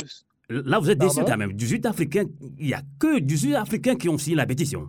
Alors que nous sommes concernés. Oui, il n'y a que 18 Africains qui ont signé la pétition. Dommage. Ça, ça traduit euh, hmm. euh, effectivement notre désintérêt vis-à-vis -vis de notre cause à nous-mêmes. Et euh, pour vous donner un, un, exemple, en Suisse aujourd'hui, c'est une pétition qui a été signée par des conseillers, euh, par une conseillère d'État, des, des, députés qui ont signé, des personnalités qui ont, ont signé, mais à côté, on ne voit rien de l'Afrique et il y a une seule personnalité africaine qui, a, qui vient d'Afrique qui a signé. Euh, et ça, ça heurte un peu, mmh. euh, mais on essaie de ne pas être euh, démoralisé par rapport à ça. On continue euh, la promotion de la pétition et des autres actions que nous, nous faisons en, en faveur de ces étudiants euh, pour qu'ils puissent eux aussi euh, commencer les, les études. Et je peux dire aussi que c'est pas la, la seule pétition qu'on a lancée. On a fait beaucoup d'actions. Euh, la pétition, c'est euh, au niveau européen parce qu'il fallait trouver euh, une solution globale. On voulait pas se cantonner à, à, cette défense pays par pays. On a fait des actions en Suisse, mais vu que c'est un problème qui concerne globalement des Africains qui sont dans toute l'Europe, euh, il fallait faire une action pour trouver une, une solution au niveau européen. C'est pour ça qu'on a orienté euh, cette action-là vers une. D'accord. Euh, D'accord. Et Thomas Mariagnon, heureusement pour nous que nous avons hein, des grands panafricains dans cette émission sur Radio Canal K, sur Radio Avouleté, avant de, avant de les laisser intervenir euh, sur cette discrimination que subissent euh, les étudiants hein, africains hein, en Ukraine. Ils, Là, c'est quand même choquant. Alors, étonnamment, Yannon, justement, à part la pétition en ligne, hein, quelle autre action concrète avez-vous menée pour alerter les dirigeants du monde entier, surtout les dirigeants africains, hein, concernant la situation euh, que vivent ces étudiants africains qui ont fui la guerre en Ukraine? Est-ce que vous avez touché aussi euh, l'Union africaine? Euh, Oui, avant même de, toucher l'Union africaine, euh, quand déjà en mars, on, on voyait des, les discriminations on a euh, mis en place un site internet qui devait fournir les informations d'urgence aux étudiants, les frontières qui étaient proches, pour que sur ce site-là, ils puissent accéder à tout sans euh, avoir à naviguer euh, sur plusieurs sites pour voir les informations de secours. Et lorsque les étudiants ont pu se déplacer vers les capitales européennes, on a lancé, on a constaté que le problème euh, résidait au niveau de l'accueil maintenant. C'est là où les discriminations euh, se faisaient voir, un traitement différencié. Il y a un étudiant qui, par exemple, a fui l'Ukraine euh, avec un, un, étudiant de nationalité ukrainienne. Et l'étudiant de nationalité ukrainienne, quand il est arrivé, il a obtenu ses documents de séjour et lui, il est là aujourd'hui dans l'incertitude. Donc, après, on a lancé une tribune euh, et heureusement, cette tribune a été signée par une cinquantaine de, professeurs d'université et de haute école suisse qui demandaient à la Confédération, qui est le gouvernement suisse, d'ouvrir les portes des universités aux, étudiants. Après cette action, on a, euh, alerté euh, plusieurs dirigeants internationaux, on a écrit à Joe Biden, on a écrit au pape, on a écrit à Emmanuel Macron, on a même saisi le, le président en exercice de l'Union africaine, Macky Sall. Et jusque-là, on n'a on pas obtenu euh, de réponse. Euh, la BBC a parlé de, de, cette situation. On a beaucoup fait de sensibilisation, mais euh, il n'y a toujours pas de réponse. Et justement, ça donne, euh, quand, avant de vous appeler aujourd'hui, j'ai discuté encore avec certains étudiants qui ont ce sentiment-là que mmh leurs euh, dirigeants africains les ont abandonnés. Donc finalement, finalement ces, ces étudiants n'ont pas, pas de morale, c'est ça? Alors, mmh. euh, le moral, mmh. il, est, euh, il est complètement à plat. Quand, quand euh, une guerre éclate, vous avez quitté l'Afrique, vous avez choisi un pays qui est l'Ukraine, où les, les études sont moins chères par rapport aux autres pays européens, et que la guerre éclate, vous vous fuyez, et on vous, on vous, vous essuyez des refus de pays en pays, alors que vous, avez, venez faire des études, c'est vraiment horrible, c'est vraiment difficile à, supporter. Et aujourd'hui, pour euh, donner deux anecdotes, la, fois passée, euh, euh, j'étais là en, pleine nuit c'est un étudiant qui, m'a appelé parce qu'il il a obtenu un refus dans un pays et il a pris le train pour un autre pays. Et quand il est arrivé, il n'y avait rien il a, il a, il savait même pas où dormir. Donc, il a fallu organiser ça. Et aujourd'hui où je vous parle, j'ai discuté avec un étudiant. Je lui ai demandé, mais qu'est-ce que tu fais? C'est la rentrée qui arrive. On essaie de faire, je lui ai fait le compte rendu des actions et il il n'arrive pas à me dire ce qu'il faisait. J'ai dû insister, il m'a dit, il fait des traductions. Il travaille quelque part, c'est un job, et il est traducteur pour des, des Ukrainiens qui viennent s'intégrer. Alors que lui, il parle la langue du pays, il peut s'intégrer facilement sur le marché, il est en train de faire des traductions jusqu'à traduire des diplômes et autres. C'est un étudiant africain. Africain, c'est l'étudiant africain. D'accord. Qui a fui la guerre en Ukraine et qui, qui n'est pas encore situé sur son sort, mais qui se met, parce qu'il n'a pas le choix, à traduire des documents. Pour ceux qui ne comprennent pas la langue du pays, mais qu'on veut encourager à s'intégrer là-dedans. Et quand ça se passe, il n'y a pas d'alliés, il n'y a personne pour les Africains. Et c'est pour ça que malgré les, les, difficultés que nous rencontrons dans ce combat, on essaie de tenir bon. Parce qu'on n'a pas d'alliés. Merci. Nous sommes bon. nos alliés. Hmm. Tenez bon. Alors, en tout cas, on va vous relancer encore une fois. On va, avant de vous relancer, je pense que vous avez fait le résumé de toutes les actions que euh, vous pouvez faire. Hein. Vous avez fait de votre mieux. En tout cas, bravo à vous et à votre équipe également, et Tonama Alors, on va relancer hein, le panafricain ivoirien. Euh, il est professeur d'université au Canada. Euh, vous êtes professeur d'université, donc je pense que vous êtes mieux placé pour comprendre ce que vivent hein, ces étudiants africains qui ont fui la guerre en Ukraine. Alors, quelle est votre réaction après avoir hein, écouté Etoname Mariano qui ont lancé cette pétition, hein, ce projet Save African Ukraine? Alors, je trouve ça suffisamment déplorable. Des étudiants soient livrés à eux-mêmes parce que ils sont juste originaires euh, d'un continent et qu'ils n'ont pas le bon passeport et que pour cela, ils soient obligés de se débrouiller eux-mêmes. Alors, la première faute euh, revient certainement aux, ambassades, aux, aux, diplomates des pays euh, dont sont originaires ces jeunes parce que c'est eux qui devraient euh, au départ aller les récupérer et puis euh, leur trouver une situation. Les étudiants n'ont pas à être livrés à eux-mêmes quand, le pays dans lequel euh, ils étudient est en guerre. Ça, c'est pas normal. Alors, ça, c'est la première chose que je voulais dire. La seconde chose, c'est que alors, moi, j'apprends, ben, j'ai vu à la télévision que euh, quand la guerre éclatait au mois de février, qu'il euh, y avait de la discrimination euh, à l'accueil des réfugiés euh, dans les pays limitrophes euh, de la de la de l'Ukraine. Ça, ça a été euh, pour nous ici assez choquant. Et j'ai pensé que le problème s'était réglé, que et que les étudiants ont pu intégrer certains autres pays européens. Mais là, quand j'apprends aujourd'hui, alors je pense que L'autre chose que vous devriez faire aussi, c'est de faire suffisamment, et je sais que vous en faites déjà, ce que vous en avez parlé là, mais peut-être que c'est pas suffisant. Euh, il faut euh, continuer de, de, de, vous battre et puis de faire suffisamment de tapage euh, sur les, les, réseaux sociaux, sur les, certaines plateformes, pour que les gens soient suffisamment sensibilisés à cela. Je sais qu'au niveau du Canada, euh, euh, notamment dans la province où je suis, euh, des Ukrainiens sont arrivés ici, sont, sont, sont plus ou moins intégrés euh, dans les différentes communautés, mais que de jeunes Africains soient laissés pour compte là-bas comme ça, ça c'est d'accord. Alors, hmm. continuez vraiment de vous battre, on va vous soutenir. Moi là, comme j'ai vu la pétition depuis tout à l'heure, je la partage dans mes réseaux. Alors, euh, certainement que vous allez avoir encore quelques signatures, mais continuez de faire connaître cette cause-là auprès, de, auprès du grand public. D'accord. Voilà. Docteur Adama Koulibaly, vous, vous êtes euh, un grand panafricain d'ailleurs, burkinabé.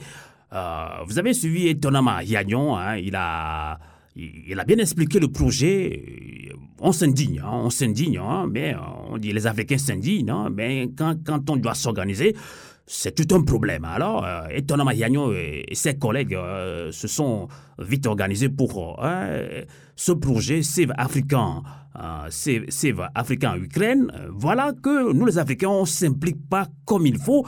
Alors, que direz-vous concrètement à tous ces Africains surtout à tous ces Africains qui euh, nous écoutent actuellement, hein, les Européens y compris, mais c'est nous d'abord, Africains, qui devons quand même prendre euh, ce combat à, bras le corps pour aider ces étudiants ukrainiens. Quel conseil avez-vous à, donner hein, ou quel message avez-vous à, passer à, ceux qui nous suivent? Il faut d'abord euh, saluer cette initiative et féliciter les initiateurs. Les explications sont très claires et, la démarche est salutaire, elle est très solidaire, elle est très digne. Ce qui est choquant, ils ont écrit à l'Union africaine, mais ils n'ont pas de réponse jusqu'alors. Mais bien sûr. bien sûr. C'est choquant. Donc, pour répondre clairement à la question, hein, c'est qu'effectivement, il faut s'indigner, il faut se révolter, mais il faut agir il faut s'organiser et ça, il faut vraiment encourager, encore une fois, et féliciter euh, ceux qui ont organisé euh, cette euh, initiative. Et moi, j'ai signé la pétition lorsque je l'ai reçue tout à l'heure et je l'ai fait passer. Donc, on va, dans nos différents réseaux, nous allons encourager ça et faire signer ça, mais ça ne suffit pas. Ça ne suffit pas. Rappelez-vous d'ailleurs que ça ressemble terriblement à ce qu'on a connu avec euh, euh, ce qui s'est passé au Maroc lorsque nos compatriotes, nos jeunes compatriotes sont fait massacrer au mois de juin, je crois, c'était ça, et ils sont fait massacrer et il s'est trouvé des États africains pour, euh, pour saluer justement la magnanimité et l'esprit d'accueil du roi du Maroc et des ambassadeurs africains dont les compatriotes ont été massacrés, voilà leur réaction. Quand on voit la présence des Occidentaux en Afrique, et lorsque les Maliens ont demandé aux Français de partir, à Barkhane de partir, ils ne voulaient pas partir. Lorsque les Africains viennent ici, et je me souviens avoir lu dans la presse ici en France que des Africains ont été délogés de certains centres d'accueil pour pouvoir pour qu'on fasse de la place pour héberger des Ukrainiens. Et ça a été la même chose en Allemagne aussi.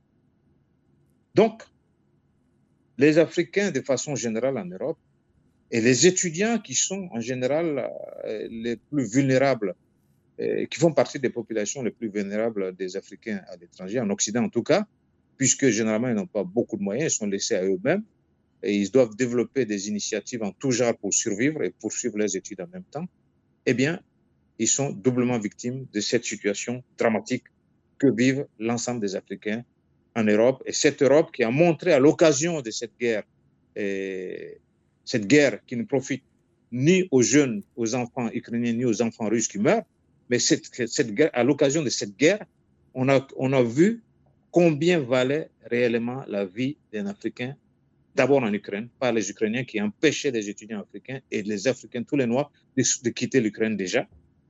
Et ensuite, les réactions partout en Occident, les réactions des commentateurs, des politiques, des journalistes qui expliquaient que les Africains et, que les Ukrainiens étaient des, gens différents comme eux qu'il fallait accueillir de toutes les manières possibles. Il fallait se mobiliser pour ça. Donc, c'est-à-dire donc que les Africains font partie de ce que le Code noir avait décrit. Ce sont des biens meubles, ce sont des objets qui n'ont pas une humanité avérée. Donc, il faut que nous puissions, pointer très clairement la responsabilité de nos autorités. Lorsque Macky Sall, qui insiste, on ne l'a pas entendu beaucoup lorsque il y a eu le drame au Maroc. On l'a pas euh, on, voilà une organisation qui défend des étudiants, qui lui écrit en tant que président de l'Union africaine. Il n'a pas le temps de répondre. Pourtant, il a été en mission pour les Occidentaux en Russie. Donc, c'est pour dire que nous ne pouvons rien attendre de ces autorités-là. Par contre, il faut leur mettre suffisamment de pression. Il faut que nous puissions nous organiser pour que beaucoup plus d'organisations, pas seulement ceux qui ont organisé cette initiative, beaucoup plus de mouvements panafricanistes écrivent également, s'impliquent dans ce type de combat. Ça me fait penser à un autre combat d'Africains et qui, avec des organisations de défense des immigrés en France, qui ont occupé un espace, un immeuble qui était laissé à l'abandon à Paris, où j'ai été à plusieurs reprises d'ailleurs soutenir ces gens, et qu'ils ont, ont baptisé l'ambassade des immigrés. Et donc des Africains. Mais il y a j'ai vu très peu d'organisations panafricaines aller et se mobiliser et aller soutenir ces gens. On aime bien parler, faire des discours. Mais lorsqu'il s'agit d'agir, c'est très compliqué. Ça, c'est vrai. Voilà pourquoi je salue encore une fois cette initiative. Merci. Et Hmm. j'invite ceux qui nous écoutent à s'impliquer, à signer la pétition, mais également, ça j'invite aussi euh, le, le frère qui est, qui est, qui est Et. Hmm. de, de cette initiative, à faire en sorte de nous informer suffisamment pour que nous puissions ensemble inonder les boîtes mail de nos responsables et des responsables européens aussi qui sont responsables et qui peuvent agir dans, ce, dans le sens du respect de l'humanité, des droits fondamentaux de ces étudiants-là. Si nous ne nous battons pas, rien ne se fera pour nous. C'est clair. Et nous allons nous battre ensemble. D'accord. On va conclure cette émission avec euh, Etonam Ariagnon. Hein. Vous avez déjà lancé la pétition, vous avez écouté tout à l'heure la réaction des deux panafricains. À part cette pétition, mais justement, euh, qui est déjà lancée, hein, Adama Koulibaly l'a dit d'ailleurs, on doit, tous les Africains d'ailleurs qui nous, qui nous écoutent doivent signer cette pétition, mais on doit faire des actions concrètes. Que devons-nous faire? Qu'est-ce que vous attendez des Africains, surtout qui sont en, Suisse, hein, après cette pétition Est-ce que vous avez également un mot à l'endroit des autorités suisses? On sait que, bon, vous les avez euh, saisis par mail, par courrier, mais nous, euh, nous intervenons également sur une radio suisse, canalk.ch, c'est en Argovie. Alors, est-ce que vous avez encore un message concret à l'endroit des autorités suisses par, rapport à, ce que, à cette situation que vivent euh, les étudiants euh, africains qui ont fui la, guerre en Ukraine et Tramayagnon Alors, euh, ce qu'il faut dire, c'est que euh, je remercie euh, l'intervenant qui a parlé avant moi et euh, il a souligné la nécessité de faire des actions communes. Mais le problème, c'est que pour cette cause, euh, vous ne pouvez pas imaginer le nombre de, de panafricains que nous avons contactés et des gens euh, qui interviennent souvent, des artistes qui nous ont dit euh, OK, euh, il y a combien de personnes de ma nationalité qui euh, sont touchées? Ah, c'est pas suffisant, non, donc finalement, on n'intervient pas. Donc, tant qu'on n'a pas euh, cette conscience panafricaine, je pense que nos actions, l'impact de nos actions euh, sera toujours limité. Et puis, en termes d'actions euh, concrètes, ce qu'on peut faire, la première chose, euh, euh, cette pétition-là. Mais on pourrait, il y a d'autres actions qu'on pourrait faire, mais tant qu'on n'a pas une base solide, c'est voué à l'échec d'avance. On a fait des choses, on a animé des conférences, on a, on a fait beaucoup d'a- d'actions publiques. Et il y a des, des actions qui sont en, cours pour marquer euh, les, les rentrées universitaires en Europe. Mais tant qu'on n'a pas de base, là, jusque-là, euh, ce que nous avons, euh, Sylvain, tu as parlé de, la Suisse. En Suisse, on a fait des actions, des parlementaires ont défendu cette cause-là. Et à l'heure où nous parlons, on- il y a des, pas qui sont en train d'être faits dans le sens au lieu de renvoyer ces étudiants, de leur donner la possibilité de demander des permis étudiants. Mais le gros problème auquel on va se heurter, c'est que pour demander un permis d'étudiant en Suisse, par exemple, il faut avoir la garantie, euh, donner la garantie qu'on a à peu près 20 000 euh, francs suisses sur son compte pour survenir à ses études. Et le même problème, je discutais avec euh, une organisation en Allemagne la fois passée, eux aussi commencent par avoir le même problème. Ça veut dire que les étudiants, par exemple en Allemagne, s'ils n'arrivent pas à avoir autour de 10 000 euros, ils peuvent rien faire. Donc, il y a des idées qui sont là, mais tant qu'on est seul, on ne peut pas aller loin et euh, on peut poursuivre la discussion euh, en, en bilatéral après. Je pense que c'est Hmm. et que tous les auditeurs qui nous écoutent soient à l'écoute de, de ces actions pour qu'on puisse euh, avoir un impact. En tout cas, il faut qu'on s'implique. hein. Il faut que, surtout tous les Africains, d'ailleurs. Hum, allez-y, allez-y, Euh, Vas-y.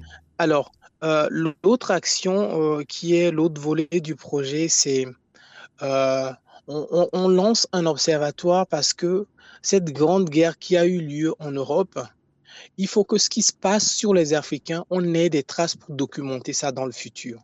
Et à travers cet observatoire, les étudiants ils vont livrer leur récit.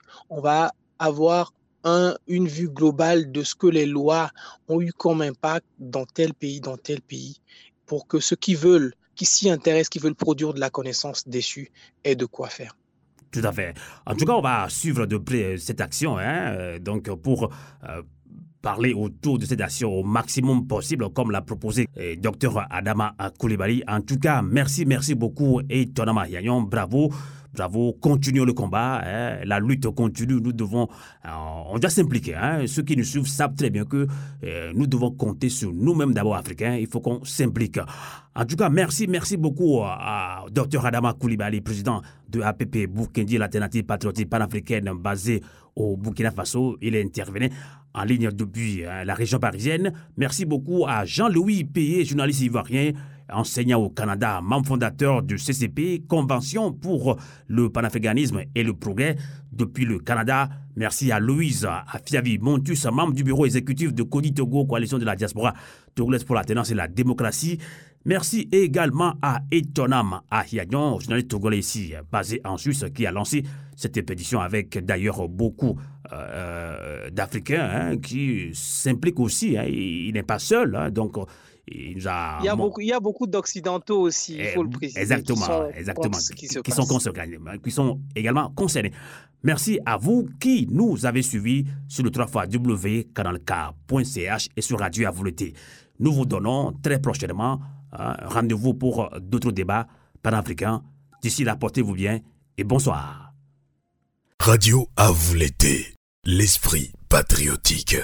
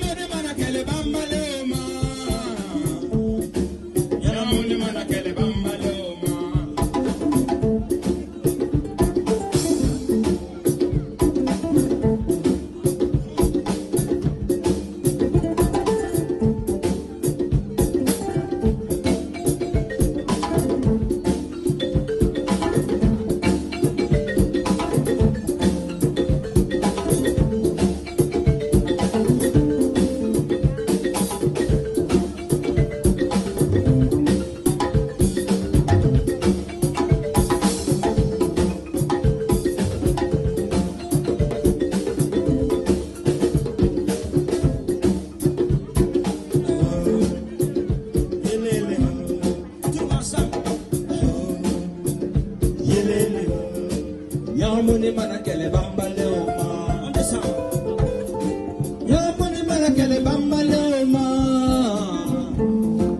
Nyamuni mana